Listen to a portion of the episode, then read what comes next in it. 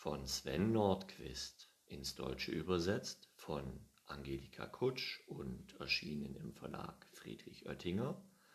Aus der Reihe Patterson und Findus lesen wir heute eine Geburtstagstorte für die Katze.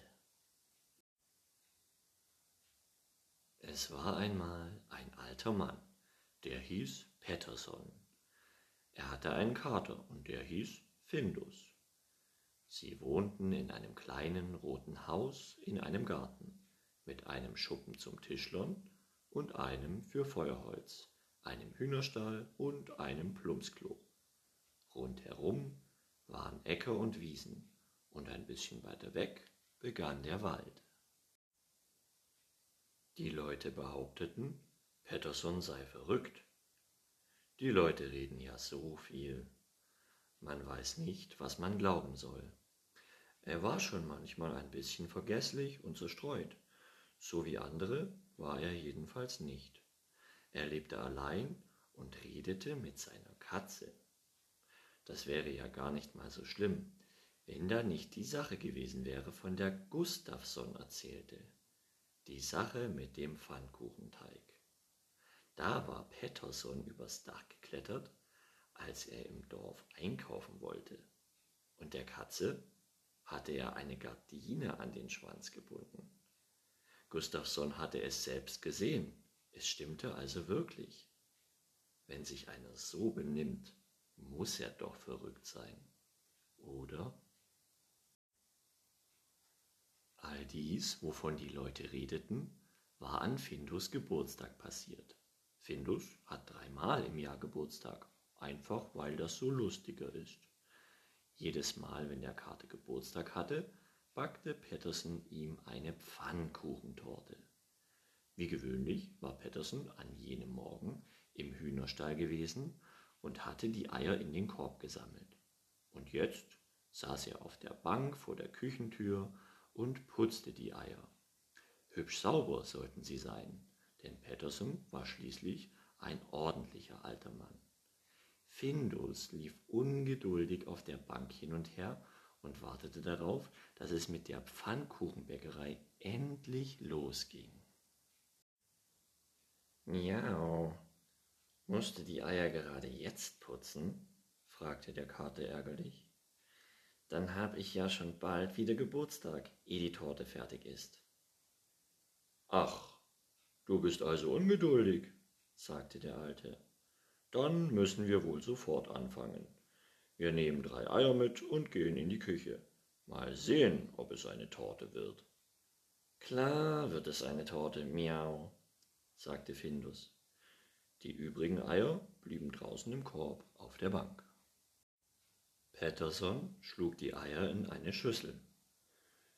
Jetzt brauchen wir Milch und Zucker und ein bisschen Salz und Butter und Mehl, sagte er und holte die Sachen aus der Speisekammer. Nur das Mehl fand er nicht. Wo ist denn das Mehl geblieben? Hast du es etwa aufgegessen, Findus? rief er aus der Speisekammer. Miau, ich hab doch noch nie Mehl gegessen, sagte Findus beleidigt. Hm, dann hab ich es wohl selbst gegessen, brummelte der Alte und kratzte sich nachdenklich an der Nase. Er suchte noch dreimal in der Speisekammer, im Herd, im Kleiderschrank und in der Küchenbank. Aber das Mehl fand er nicht. Dann muss ich wohl schnell mit dem Rad ins Dorf fahren und Mehl kaufen. Warte hier, ich bin bald zurück, sagte Patterson zum Kater und ging hinaus zu seinem blauen Fahrrad. Aber der Kater wollte nicht warten, und er war noch vor dem Alten draußen. Als Pettersson sein Rad nahm und losfahren wollte, sah er, dass im hinteren Reifen keine Luft war. Was ist denn das? Hast du Löcher in die Reifen gebissen, Findus? schimpfte er, nun schon ein bisschen böse. Ich beiß doch nie Löcher in die Reifen, miau, antwortete der Kater beleidigt. Hm, dann muss ich es wohl selbst getan haben, murmelte der Alte und zog sich am Ohr. Aber das macht nichts, das kriegen wir schnell hin. Warte hier, ich hol eben Werkzeug aus dem Tischlerschuppen. Dann repariere ich den Reifen und fahre ins Dorf und kaufe Mehl, damit wir deine Pfannkuchentorte backen können. Aber Findus wollte nicht warten und war schon vor Petterson beim Tischlerschuppen. Aber als Patterson die Tür zum Schuppen öffnen wollte, war der Schlüssel weg und die Tür ging nicht auf. Was soll das denn bedeuten? schimpfte der Alte. Die Tür ist doch sonst nie abgeschlossen. Hast du den Schlüssel verschlammt, Findus? Ich, miau, verschlampe nie Schlüssel, antwortete der Kater sehr beleidigt. Hm, dann muss ich es wohl selbst getan haben. So ein Mist, murmelte der Alte nachdenklich und rieb sich das Auge. Sicherheitshalber guckte er durchs Fenster, dann versuchte er es noch einmal an der Tür. Die war immer noch verschlossen. Da pfiff Findus vom Brunnen her. Er zeigte nach unten. Pettersson stürzte zu ihm. Guck mal einer an. Da liegt ja der Schlüssel ganz tief unten. Wie ist er denn da hingekommen? Und wie soll ich den wieder raufkriegen? Er zupfte an seiner Unterlippe und dachte die ganze Zeit nach. Dann durchzuckte es ihn ordentlich, als ihm die Lösung einfiel. Jetzt weiß ich's.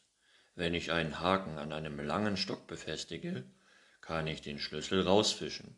Hast du einen langen Stock, Findus? Miau, ich hab noch nie einen langen Stock gehabt, sagte Findus und wusste nicht, ob er beleidigt sein sollte. Dann muss ich wohl selbst einen haben, irgendwo, sagte der Alte nachdenklich und kratzte sich am Hut. Warte hier, bis ich ihn gefunden habe. Dann kann ich den Schlüssel rausfischen, damit ich in den Tischlerschuppen komme und das Werkzeug rausholen kann, damit ich mein Rad heil machen und ins Dorf fahren und Mehl kaufen kann, damit wir die Pfannkuchentorte backen können. Aber Findus wollte nicht warten und lief voraus und suchte. Und Pettersson und sein Kater suchten überall nach einem langen Stock. Sie suchten im Hühnerstall, hinter dem Tischlerschuppen, im Holzschuppen, im Garten, hinter dem guten Sofa und in der Speisekammer, aber nirgends fanden sie einen langen Stock. Bis Pettersson plötzlich einfiel, dass er eine lange Angel oben auf dem Speicher vom Tischlerschuppen hatte. Die Angel ist gut, sagte Pettersson. Ich muss nur eben die Leiter holen. Dann kann ich übers Dach und dann durch die Dachluke klettern. Aber die Leiter steht hinterm Holzschuppen auf Andersons Weide und da ist Andersons bösartiger Stier und schläft. Die Leiter benutzt er als Kopfkissen. Ich glaub, ich trau mich nicht, die Leiter zu holen, denn er wacht bestimmt auf und dann wird er wütend. Wir müssen ihn irgendwie weglocken. Hm, wie stellen wir das bloß an? Pettersson zupfte sich am Bart und dachte nach, dass es nur so knisterte. Bist du ein guter Stierkämpfer? fragte der alte Findus, nachdem er sehr lange nachgedacht hatte. Nein, ich hab noch nie mit einem Stier gekämpft, miau, antwortete Findus erschrocken. Schade, sagte Patterson besorgt, denn wenn wir den Stier nicht weglocken können, kann ich nicht an die Leiter heran, und dann kann ich nicht die Angel vom Speicher holen und nicht den Schlüssel aus dem Brunnen fischen. Und dann komme ich nicht in den Tischlerschuppen und kann nicht das Werkzeug holen und nicht das Fahrrad heil machen und ins Dorf fahren und Mehl kaufen. Und dann gibt es keine Pfannkuchentorte. Und was ist ein Geburtstag ohne Pfannkuchentorte? Findus saß eine Weile still da. Dann sagte er, aber die ein oder andere Kuh habe ich ja schon mal in Bewegung gesetzt. Miau. Also, wenn's uns ordentlich zwickt, werd ich auch mit diesem Stier fertig. Ja, so dachte ich mir das. Inzwischen zwickt es uns doch im Magen nach der Torte, sagte Pettersson und plinkerte Findus zu. aber selbst der schnellste Kater der Welt ist wohl manchmal ein bisschen faul. Jetzt hole ich nur ein paar Sachen, dann werden wir den Stier schon in Bewegung setzen. Warte hier, bis ich zurück bin, sagte er und ging ins Haus. In der Küche nahm er die rot-gelb geblümten Vorhänge ab, und aus der guten Stube holte er das Grammophon mit dem Trichter und eine Schallplatte. So einen Vorhang haben sie beim Stierkampf in Spanien, sagte Patterson. Lauf nicht los, bevor ich es sage. Dann stellte er das Grammophon an den Zaun zur Weide, wo der Stier stand und schlief. Er legte eine Platte auf und kurbelte das Grammophon an. Da sang jemand ein Lied. Das hieß Wie blau ist das Meer. Das müsste jeden wecken, sagte der Alte kichernd. Als die ersten Töne aus dem Trichter über die Weide krächzten, machte der Stier nur ein paar verschlafene Trippelschritte. Dann legte er den Kopf wieder auf die Leitersprosse zurecht und schlief weiter. Denn der auf der Platte sang anfangs noch ein bisschen leise. Aber dann schmetterte er los, und da kam Leben in den Stier. Er wurde wach und machte einen Hopser hoch in die Luft. Erschrocken starrte er nach allen Seiten. Was? Was ist das?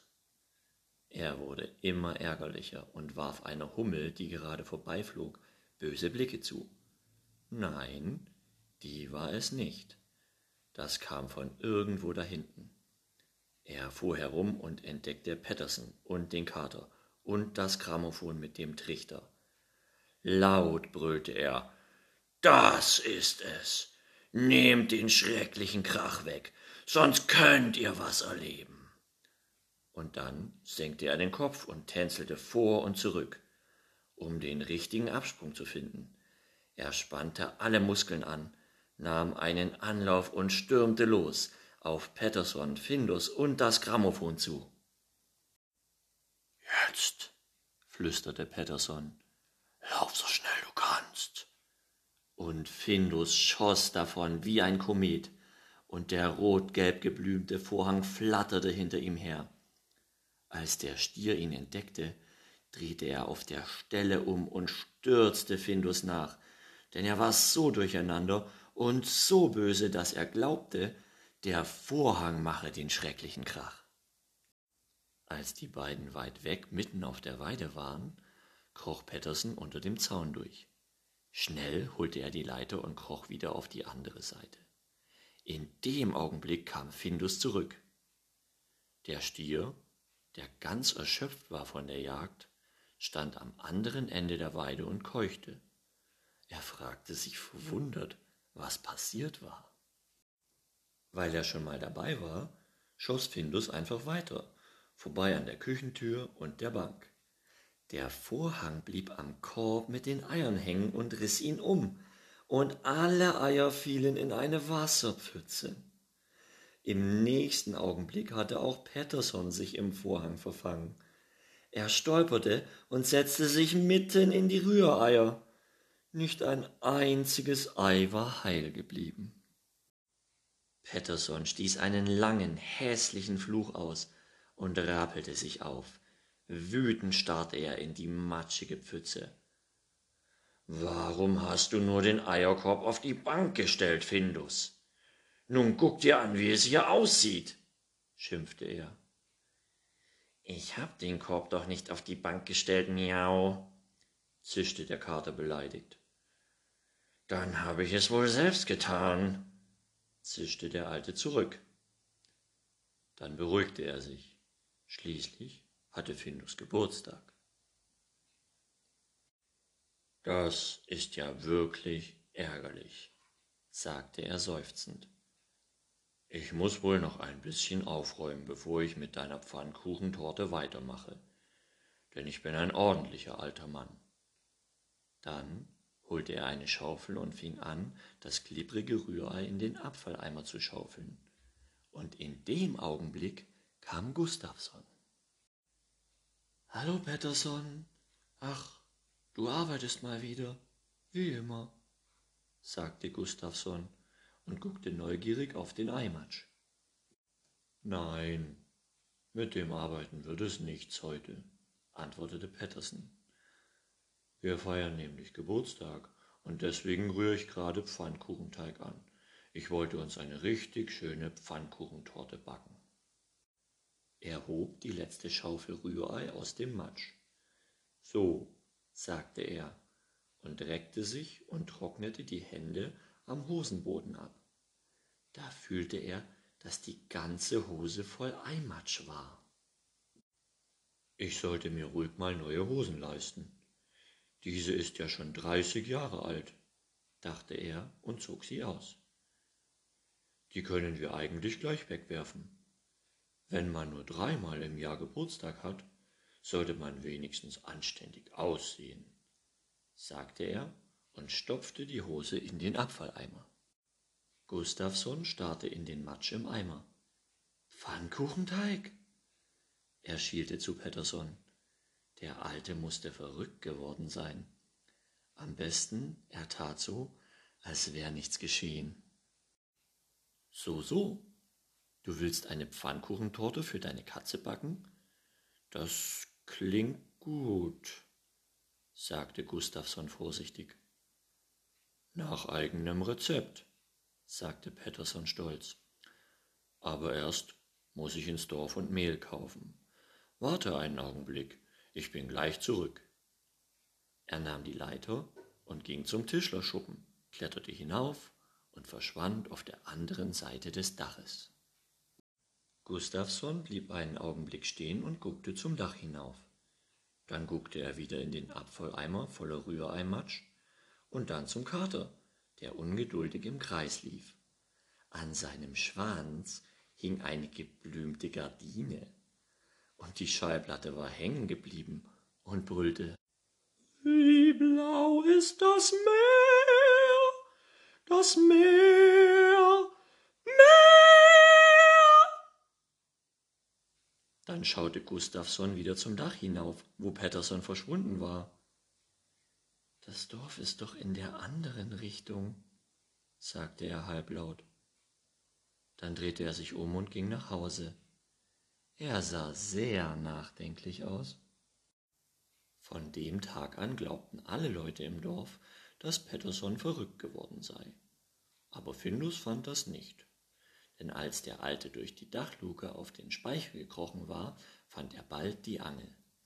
Dann kletterte er wieder herunter und befestigte einen Haken aus Stahldraht am äußeren Ende der Angel, ging zum Brunnen und fischte den Schlüssel heraus. Damit öffnete er die Tür zum Tischlerschuppen und holte sein Werkzeug und brachte das Fahrrad in Ordnung. Dann fuhr er ins Dorf und kaufte Mehl und eine neue Hose und fuhr wieder nach Hause und backte eine leckere Pfannkuchentorte für Findus. Später saßen sie im Garten und tranken Kaffee und aßen Torte und spielten Wiener Walzer auf dem Grammophon. Genau wie immer, wenn Findus Geburtstag hatte. Pettersson war doch nicht verrückt. Nein, wirklich nicht. Ende.